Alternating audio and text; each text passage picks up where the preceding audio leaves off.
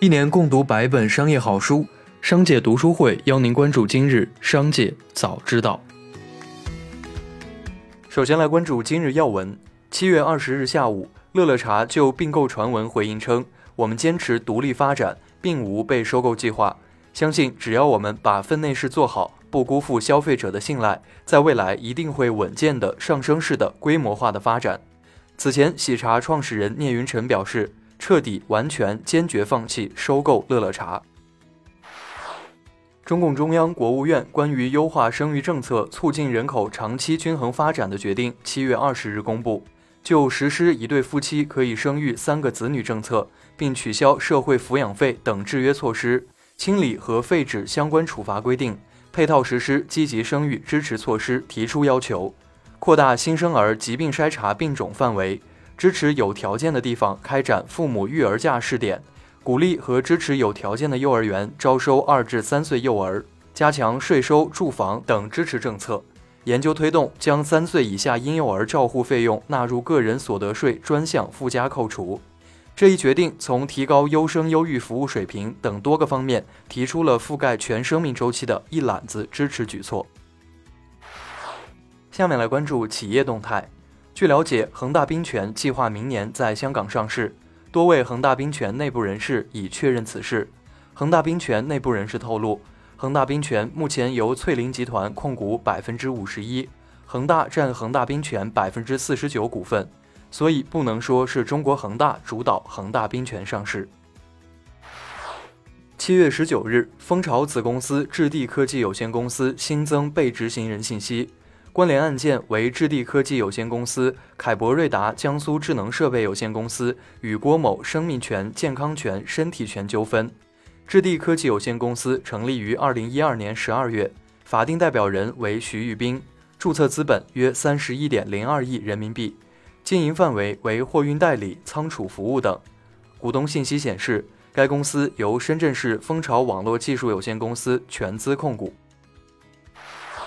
近日。下架整改近一个多月的搜狗输入法和讯飞输入法已在各大安卓应用商店内重新上架。重新上架的搜狗输入法和讯飞输入法有着明显的改变。数据显示，今年六月份，特斯拉上海工厂生产的 Model 3轿车和 Model Y 运动型多功能车的注册量总计为两万八千五百零八辆，较五月份增长百分之二十九，较四月份的数字增长一倍以上。其中，Model 3的注册量反弹至一万六千九百九十五辆，Model Y 的注册量为一万一千五百一十三辆，较五月份下降百分之十。Model 3车型的强劲表现，部分归因于特斯拉的促销活动，包括优惠贷款和全额预付折扣。近期，北京沃尔玛百货有限公司新增一条行政处罚，处罚事由为。当事人经营其他危害人体健康的物质含量超过食品安全标准限量的食品的行为，最终处罚结果为没收违法所得两万六千三百六十八元，罚款三十四万九千四百四十元，合计三十七万五千八百零八元。值得注意的是，该公司曾多次因类似事由被行政处罚。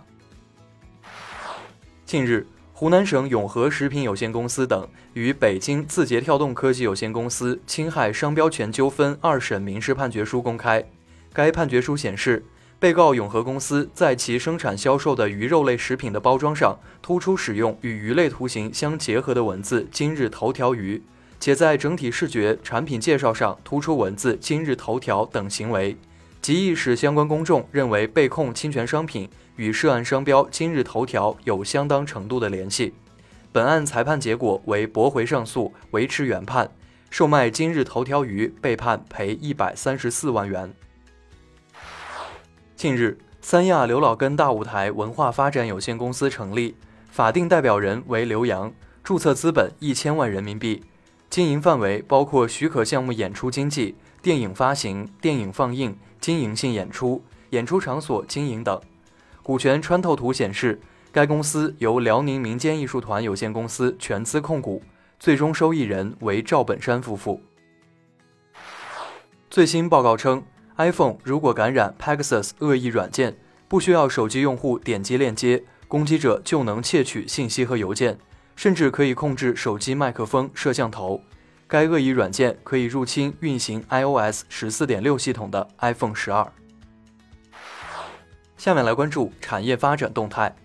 今年是福布斯中国第十五次发布中国慈善榜，上榜的一百位企业家企业现金捐赠总额为二百四十五点一亿元，与去年的一百七十九点一亿元相比，大幅上涨百分之三十七，是继二零一一、二零一七、二零一八、二零一九、二零二零年之后。总捐赠金额第六次突破一百亿元，也是首次突破两百亿元大关。今年的入围门槛为两千两百万元，远远高于去年的一千万元。数据显示，二零二一年第一季度，全国装修装饰行业上市公司营业总收入达二百三十四点三亿元，同比增长百分之五十一点四一。家居行业整体保持向上增长态势，随着订单的增加。装修工人的工费也迎来了上涨，在部分一线城市，瓦工的月工资能达到两至三万元，却依然一工难求。七月二十日，二零二零年全国未成年人互联网使用情况研究报告在京发布。报告显示，二零二零年我国未成年网民规模达到一点八三亿，未成年人的互联网普及率达到百分之九十四点九。我国未成年网民规模连续两年保持增长。最后来关注国际方面，亚马逊创始人杰夫·贝佐斯在一档节目中再次为自己辩护，称他和其他亿万富翁争相前往太空，并非只是一群有钱人的游戏。贝佐斯说，他去太空是为了帮助子孙后代建造基础设施。